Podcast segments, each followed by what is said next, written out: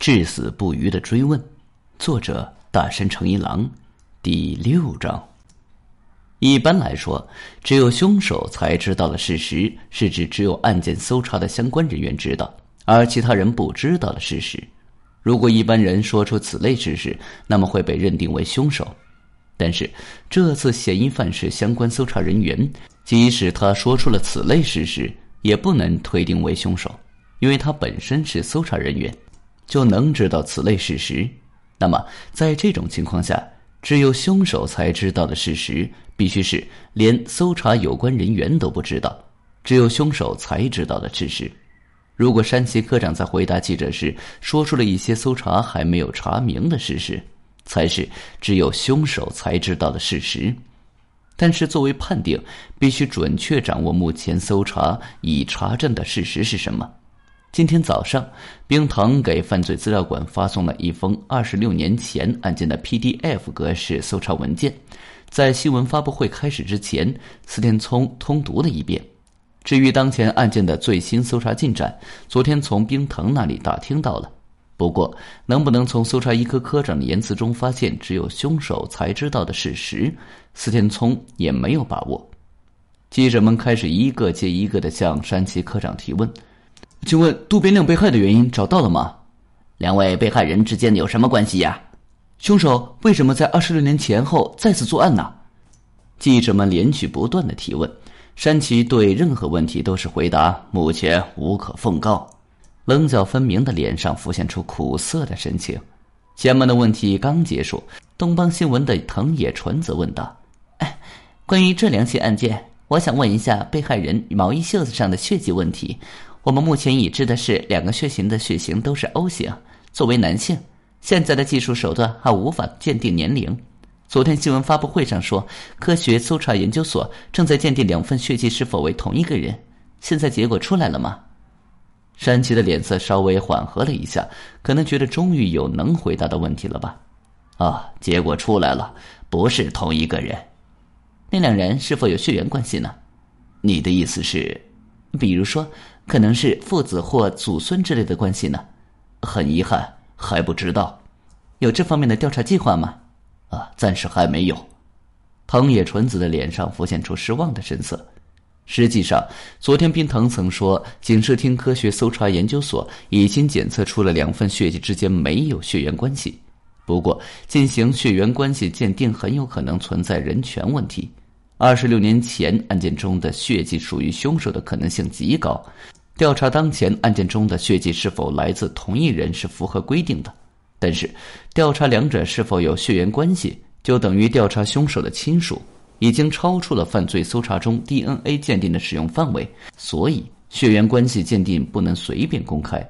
山崎科长反问道：“为什么会考虑两者之间是否有血缘关系呢？”啊，虽然搜查本部认为这两起案件是同犯，但我还是有些疑问。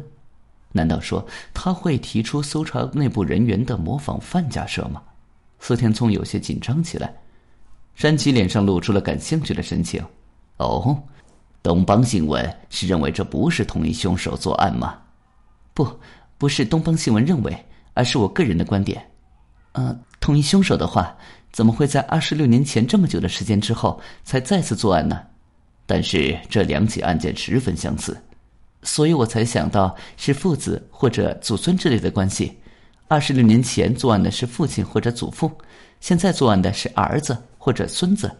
子孙从父辈那里知道了二十六年前作案的详细手法，如果可能的话，就能准确的模仿出来。记者们顿时一片哗然。四天聪想，原来藤野纯子是这么想的。如果是父子或者祖孙如此密切关系的话，那么二十六年前的凶手是可能将之前的作案手法详细的告诉当前案件的凶手的。可以想象，讲的越详细，就能模仿的越完美。这样一来，即使不是搜查内部人员，也能进行完美的模仿。山崎脸上露出了笑容：“嗨，真是个有趣的想法。要不要考虑来搜查本部上班呢？”记者们哄堂大笑。山崎继续说：“啊，当然了，搜查本部认为，二十六年前案件中，凶手并未有意的在被害人衣服上留下血迹。而当前的案件中，凶手是为了扰乱搜查而故意的在被害人衣服上留下血迹。藤野纯子好像还有问题，不过他点头表示明白了。四田聪想，这是血缘关系模仿犯假设，那么绯色亚子会怎么看待这个假设呢？回去后得问他一下。接下来，搜查一科科长继续回答记者提出的问题，不过山崎的言语中似乎没有只有凶手才知道的事实。你到底在想什么呢？四天聪自言自语，埋怨着不在现场的绯色亚子。周围的记者纷纷投来异样的目光，估计他们认为四天聪被降职到犯罪资料馆受到了不小的打击，连行为都变得古怪了。四天聪回到犯罪资料馆，把新闻发布会情况如实向绯色亚子汇报了一遍。绯色亚子微微眯起了眼睛，看来四天聪的汇报很有价值。我觉得血缘关系模仿犯假是很有意思。馆长，你怎么看？四天聪问道。菲斯亚子面无表情地说：“说起来是很有意思，但是不可能。为什么？”他没有回答，而是说：“把冰藤警示证叫过来吧，案件真相大白了。”一个小时后，首席监察官冰藤一边抱怨着沙发，一边坐下了。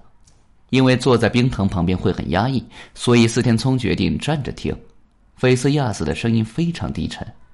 当前案件看起来是完全模仿二十六年前的案件，但是有一点不同，那就是被害人毛衣袖子上的血迹的位置。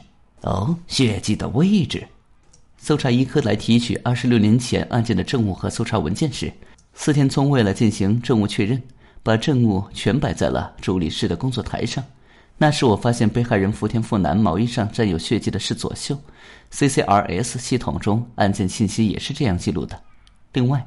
冰藤警视正，根据你所说，当前案件中被害人渡边亮的毛衣上沾有血迹的是右袖，请注意左袖和右袖。凶手模仿了二十六年前案件的其他要素，为什么唯独没有模仿血迹的位置呢？四田聪不知道，冰藤也露出了不知为何的神情。本集已经播讲完毕，感谢您的收听，请您多多点赞评论，如果喜欢。请订阅此专辑，谢谢。